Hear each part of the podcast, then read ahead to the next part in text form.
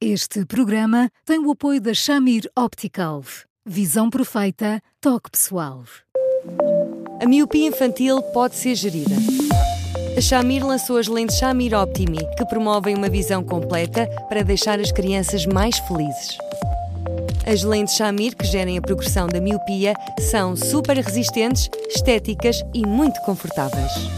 Com as lentes Shamir Optimi, melhora o bem-estar da sua criança. Saiba mais em chamir.pt.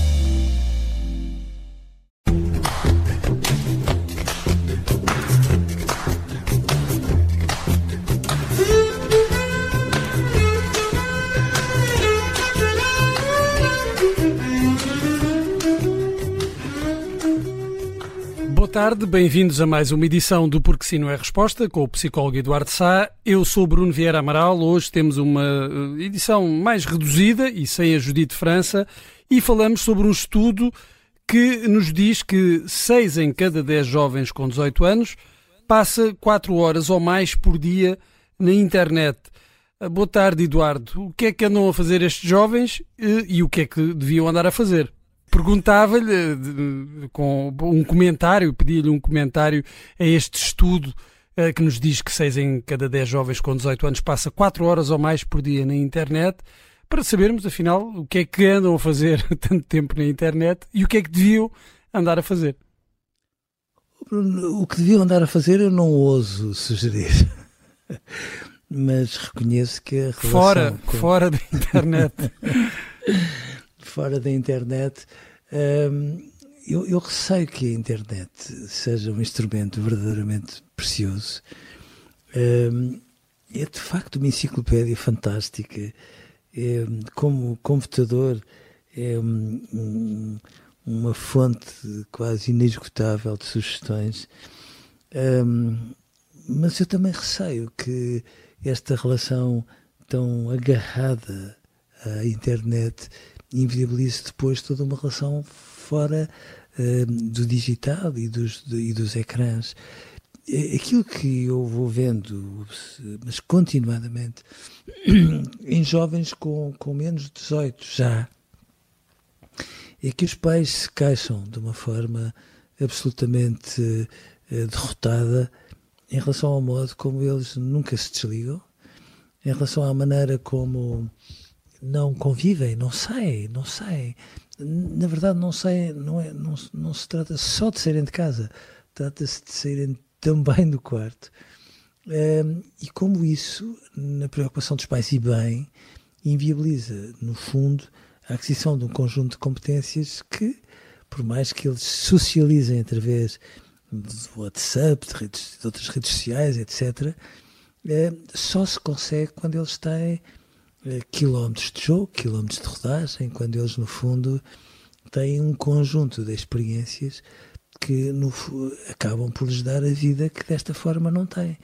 E eu tenho medo que, se é assim, com esta idade, e se isto vai num crescendo, ou pelo menos estabiliza a estes níveis, eh, que eles vão passando à margem de um conjunto de oportunidades que não são só sociais, mas que depois também condicionam a forma deles de pensarem, a forma de falar, a, a- maneira como, no fundo, aprendem, inevitavelmente, a, a ter de esmiuçar, às vezes, os argumentos para se fantasiarem entender, de serem batalhadores quando procuram conhecimento, ou seja, isto enviesa os demais e tomando em consideração os ganhos que lhes pode trazer, eu de facto receio que os ganhos não compensem de forma alguma os custos.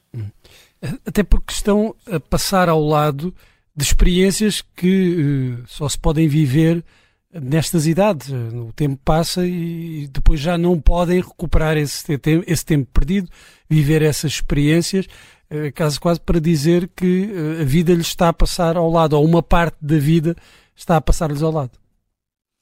Mas, mas eu receio que esteja mesmo. Receio eh, com esta particularidade.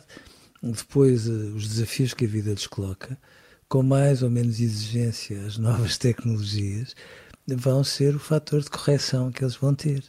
E este fator de correção, às vezes, apanha-os num registro verdadeiramente debilitado. Ou seja, eu receio que quando eles derem conta de muitas das coisas que lhes foram fugindo das mãos, nessas circunstâncias, percebam que não é tarde demais, nunca é tarde demais, mas que as aprendizagens se fazem à costa de mais dor, inevitavelmente, uh, o que não aconteceria se o crescimento uh, não tivesse. Não precisava de ser igual aos pais, ninguém quer isso, mas se não tivesse outro equilíbrio, como nestas circunstâncias, acaba por não ter. Hum. Devem uh, assumir que passam horas demais no telemóvel e fazer voluntariamente uma desintoxicação? Eu, eu, eu, gostava muito que fizessem, não é? Eles próprios reconhecem nisso, honra-lhes seja feita. Todos os inquéritos, quando lhes tomam o pulso em relação ao tempo que passam agarrados uh, à internet, todos eles reconhecem que são horas em excesso. Eu devido a que eles, mesmo quando já são crescidinhos, depois dos 18 e por ali adiante, não tenham essa capacidade de autorregulação, como agora se diz, que os leve a ser capazes de parar quando devem parar e de se desintoxicarem. Porque quando utiliza essa expressão, Bruno, eu, eu, eu compreendo que à primeira vista possa parecer um bocadinho exagerada, mas não é.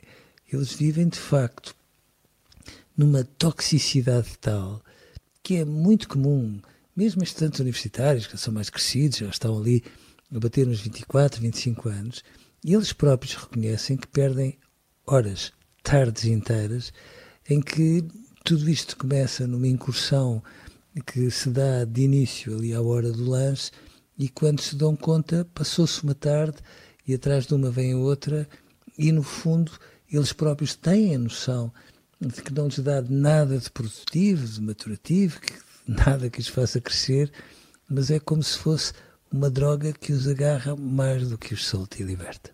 E com consequências ainda imprevisíveis, eh, Eduardo, hoje ficamos uh, por aqui. Uh, estamos sempre em podcast nas plataformas habituais, no site observador.pt e pode sempre enviar-nos questões e dúvidas, partilhas através do e-mail eduardosá.observador.pt. Amanhã estaremos de volta já com a Judite de França. Eduardo, um grande abraço, até amanhã. Um grande abraço para si, Bruno, até amanhã.